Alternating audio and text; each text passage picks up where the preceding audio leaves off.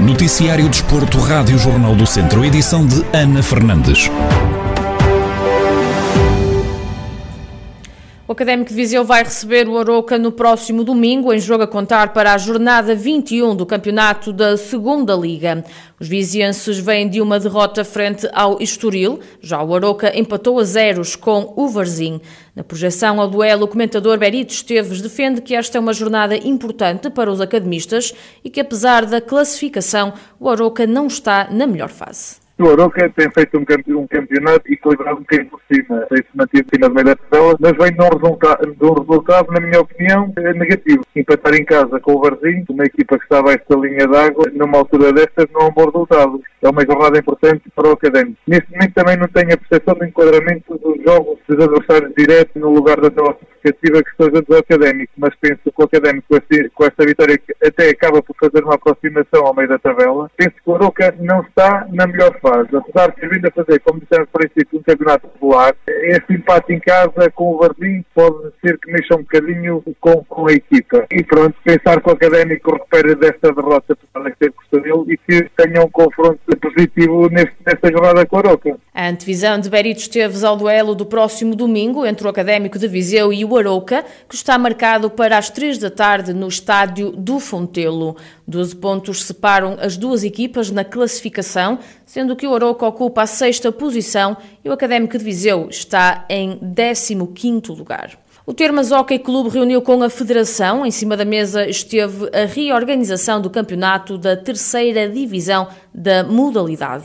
Tiago Ferreira, presidente do Termas, contou que o mais provável é que as competições recomecem em abril e terminem em julho, dois meses mais tarde do que é habitual. Ontem, na reunião com a Federação com os clubes da terceira divisão, o que nos foi proposto foi uma, uma reorganização do planeamento eh, que já tinha sido alterado, não é? Devido à pandemia, de, do Campeonato Nacional da, da terceira divisão. O, o prolongamento, ao fim e ao cabo, é o prolongamento do, do campeonato, que vai ter o início, o reinício mais tarde. Estávamos todos com a expectativa que pudesse começar em março e, e não é essa, e não é essa, não é essa a situação. Uh, uh, em teoria vai começar em abril e depois eles propuseram-nos uma alteração que era prolongar o campeonato até julho, até o mês de julho. Uh, ao fim e ao cabo, relativamente ao, ao, início da época, estamos a avançar dois meses, que acabaria em maio, já está a acabar só em julho e pronto, e, e estamos a analisar essa situação também com a Federação porque é algo que ainda não está totalmente fechado. Tiago Ferreira salientou que não concorda com esta situação,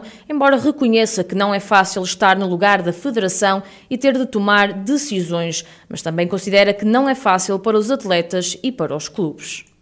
Eu também tenho que perceber que não é fácil estar no lugar da, da Federação. No entanto, o feedback que nós demos ao, ao, na reunião, os clubes todos, foi também não é nada fácil estar à frente dos clubes numa altura destas. E o prolongamento por mais dois meses do campeonato cresce inúmeros problemas para os clubes, porque os atletas não estavam a contar com isso, não é? Não, não, não é um campeonato profissional bem amador, as pessoas também têm as suas vidas, não é? E para, para tornar possível isso, uh, os atletas e os clubes vão abdicar de muita coisa. Isto é, uh, poderá haver jornadas duplas, isto é, jogar ao sábado e ao domingo. O clube amador, como são todos os clubes da terceira divisão, é extremamente complicado estar agora a meio da, da, do campeonato, estar a dizer aos atletas para alterarem a sua vida toda profissional para poderem ir aos jogos. É uma situação bastante complicada. Vejo-me na situação de não concordar com esta situação.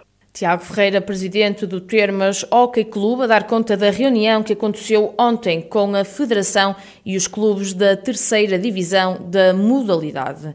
A fechar, os atletas da Casa do Povo de Mangualde, Cristiano Pereira e Miguel Monteiro, vão marcar presença no torneio de preparação em Pombal este fim de semana. Cristiano Pereira vai participar nos 3 mil metros e Miguel Monteiro no lançamento de peso, como dá conta o treinador João Amaral vão decorrer um torneio de preparação para se apurar a forma aos atletas de alta competição e então o Cristiano Pereira vai participar nos 3 mil metros, portanto é uma prova de preparação com que em, como ele vai ter um campeonato da Europa agora no, no início de, de março em Nantes, vamos, vamos tentar que ele arranje ritmo competitivo, já fez uma excelente prova agora nos campeonatos. E o Miguel Monteiro vai participar no lançamento de peso no domingo, também uh, prova de preparação. Uh, o Miguel, para já, só vai ter um campeonato da Europa, uh, a prova mais importante em junho, e até lá vamos ter que fazer competições para, para ele se sentir mais à vontade. Ele está numa boa fase, está numa, em muito boa forma Declarações de João Amaral, treinador dos atletas Cristiano Pereira e Miguel Monteiro, da Casa do Povo de Mangualde, que vão marcar presença na prova de preparação em Pombal este fim de semana.